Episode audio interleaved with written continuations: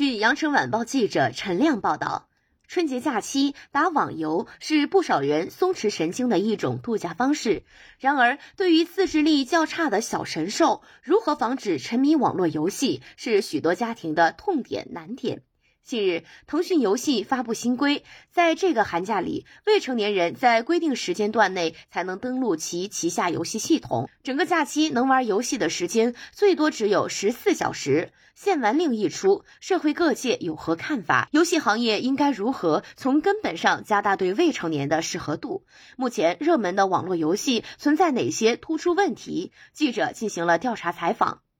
根据腾讯游戏关于寒假暨春节假期未成年人游戏限玩的通知，二零二二年寒假暨春节假期前后，腾讯游戏旗下在中国大陆地区运营的网络游戏面向未成年人的游戏限玩时间都进行了具体规定。除周末和春节假期的每日二十至二十一时限玩时段外，其余时间未成年人均无法进入游戏体验，可登录总时长不超过十四小时。腾讯游戏还在腾讯成长守护公众号上线近期登录游戏账号查询入口，家长可以一键将自己的账号设为未成年人模式。针对借号、共号或上网租号行为，腾讯游戏也有新招。同账号多设备频繁使用触发人脸识别，头部游戏里还有更严措施：所有五十五岁以上成年人账号夜间游戏每次登录都需要人脸识别，以防止未成年人冒用家长的身份信息玩游戏。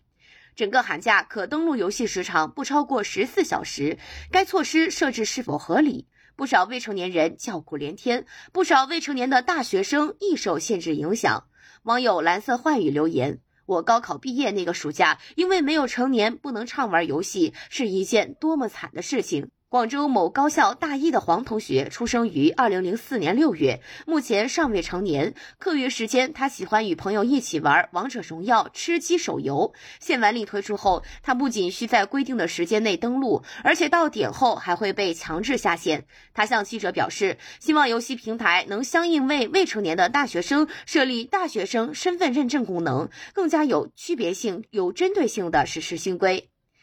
据记者初步调查，不少家长对新规表示了赞同。网友在路上说：“新规看着挺不错的，孩子总玩手机，眼睛受不了。”市民刘女士表示。自己的儿子特别喜欢玩网络游戏，他一直在努力控制其游戏时间，可是儿子总跟自己斗智斗勇。寒假期间，因家长要上班，他将儿子送往亲戚家暂住，正愁无法有效管理孩子游戏时间。作为家长，他对新规举双手赞成。不过，也有家长表示，整个寒假只有十四小时的游戏时长有点少。杨女士家中有一个五岁的孩子，平时会玩一些网络益智游戏。限玩令的初衷是好的，但假期本来就该让孩子放松。此外，不少家长和专家均提出，二十至二十一时的时间限制有待商榷。因为游戏会导致兴奋，影响后续睡眠，睡前游戏不是最合理的选择。希望能提早一些或多设置几个时段。越秀区中心小学校长林伟珍表示支持，整个假期只能玩十四个小时，天数时断时续，实属紧张期末复习考试后的阶段性舒缓放松，点到即止，小玩怡情。他认为，限制时间一定程度上可以让未成年人对玩游戏保持新鲜感和饥饿感，增益其学习能力。明白短时间专注的做某件事，可以高效获取体验和快乐，提高做事游戏效率。这个新规出台很及时，回应了双减政策要求，体现了对未成年人的保护。广州市天河第一小学校长王晓峰认为，对于益智游戏不能完全靠赌，家长、老师应适当引导并给予操作上的建议，防止学生沉迷游戏。关键是要让他们走出家门、校门，走向大自然、大千世界，多参加有意思、有意义的社会实践活动，汲取优秀历史文化，加强体育锻炼，参与劳动教育。这个规定虽然不是最好招数。但是，相对以往，可以防止学生在行为上沉迷网络游戏。十四小时是一个合理的时间限制。广州市广外附设外语学校小学部校长叶和利认为，游戏里也包含着迎接挑战、战胜困难、合作共赢等许多益智的成长因素。与其对孩子玩游戏进行时间限制，不如从游戏的开发内容下功夫，让网络虚拟世界成为孩子们解决问题、辨别是非的空间，让游戏成为他们另一个学习和成长的有利空间。限玩令推出及时，落实过程中是否也能圆满呢？六年级的杨同学反映，未成年人仍可通过说服、哄骗家中爷爷奶奶替其刷脸，通过系统人脸识别监测。家长李先生发现，未成年人游戏过程中触发人脸识别的几率较低，仍存在可借用他人账号玩游戏的情况。他建议完善游戏者身份认证相关措施，游戏公司要严格执行刷脸认证，最好每局游戏开始前和固定阶段都要求刷脸。华南理工大学新闻学院副教授明宗峰指出，防沉迷新规无疑对未成年人的游戏时间进行了严格限制，确实是一个有效措施。但实际问题在于，部分高年级小学生会冒用父母身份证信息，借此绕过防沉迷限制。目前市场大量存在解防沉迷的业务。通过将账号绑定成人身份信息，绕开未成年管控措施。在去年八月，防止未成年人沉迷网络游戏的政策出台后，该灰产业务的价格在业内也普遍提高。明宗峰认为，腾讯率先在未成年人游戏防沉迷方面做出了努力，是值得肯定的，但是也需要全社会协同努力。目前，人脸识别是破解网络沉迷困境的为数不多的技术选择路线，但其全面实现是一个相对漫长的过程。中国青年网创新产品中心总监、人民德育数据中心副主任邵德海分析。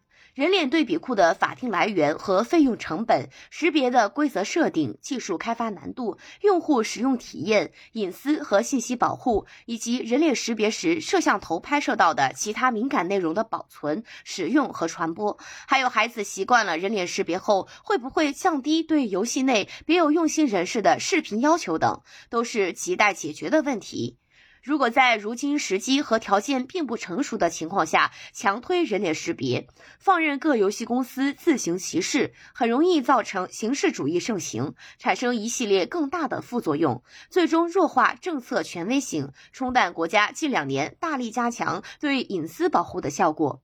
邵德海认为，防沉迷新规已发挥了一定作用。从各手机应用商城里的应用评价就可知道。以热门游戏《王者荣耀》为例，由于推出人脸识别功能，对未成年人起到了限制，不少未成年人玩家因此给应用打了一星差评。此外，很多玩家投诉游戏更新太频繁，而更多更新是围绕着防沉迷系统的。这说明游戏企业在响应国家政策方面也是花了很大力气的。但此次限玩新规则到底有多大作用，尚有待验证。而且，新防沉迷政策涉及到的游戏产品数量还不够多。邵德海说，现就职于某互联网科技公司的张先生分析称，这个限玩规定只针对腾讯游戏玩家。沉迷网络的人，只要找到非法厂商，甚至海外的游戏，就可以玩更长时间。值得注意的是，不少游戏公司虽然在游戏产品内有清晰的适龄提示，比如《王者荣耀》要求十二加，《和平精英》要求十六加等，但事实上仍有不少小学生普遍使用。在欧美不少国家，适合未成年人的游戏产品占大多数。例如，在北美娱乐软件评级委员会在二零二零年发布的游戏评级当中，有百分之六十九拿到了适合所有人的 E 级评价，百分之二十三拿到了 T 级，只有百分之七的是 M 评级。据了解，这些国家十八家的游戏比重低，是因为十八家的游戏销售受到广告宣传、商超上架位置、销售对象等一系列限制，并在家长们心中形成相当强的负面影响。相比较而言，国内很多游戏公司均以宣称产品是十八虾为荣，既不受限制，吸金能力又强，还免于开发复杂的未成年人保护系统，这大大加剧了国内网络游戏成人化的趋势。邵德海说道。对此，邵德海呼吁国家主管部门在制定相关政策时，要充分考虑那些声称只服务于成年人的产品是否也覆盖未成年人，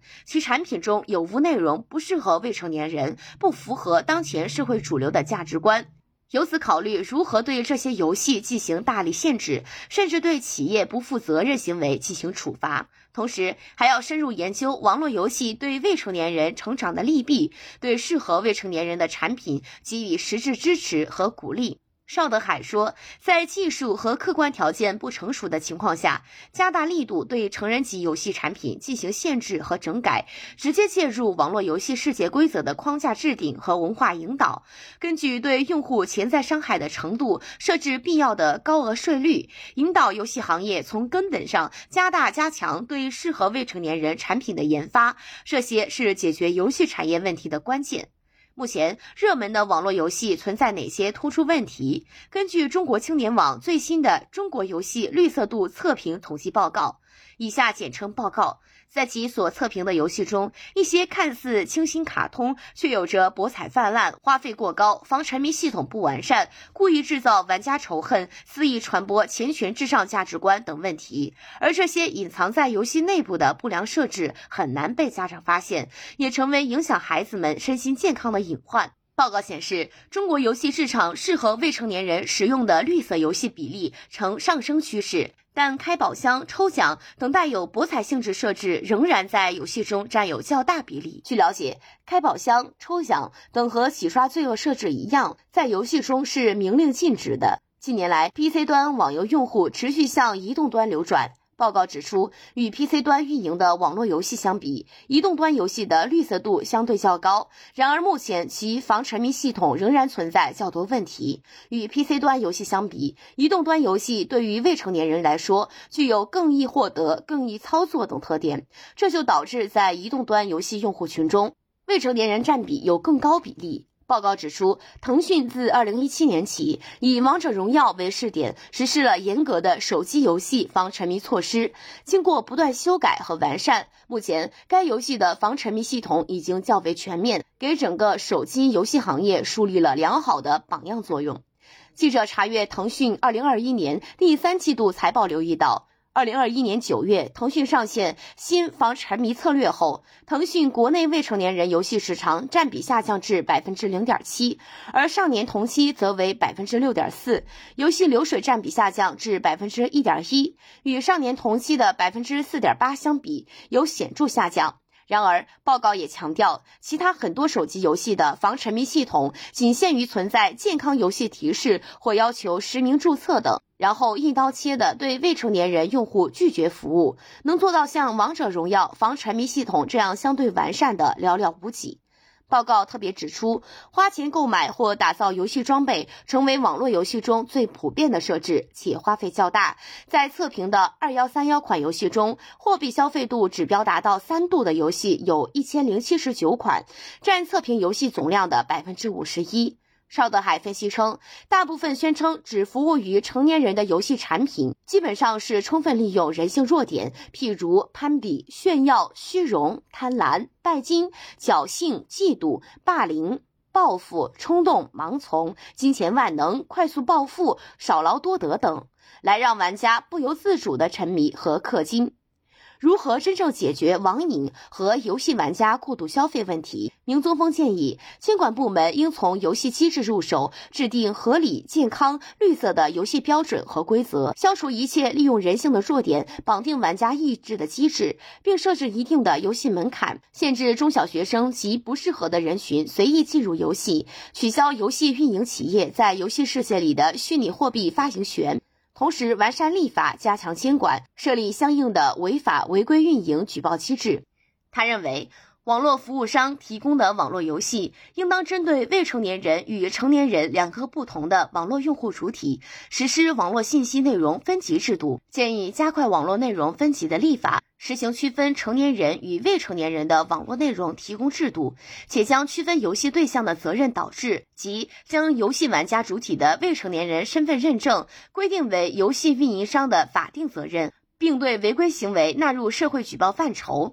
明宗峰呼吁，国家应建立网络游戏的社会评价系统，将社会对网络游戏的评价数据上升为对游戏企业规范运营的基本考核要求。对社会评价较低的游戏，可考虑通过社会责任信用评级制度，把这些游戏企业列入失信名单。感谢收听《羊城晚报广东头条》，我是主播姜丽。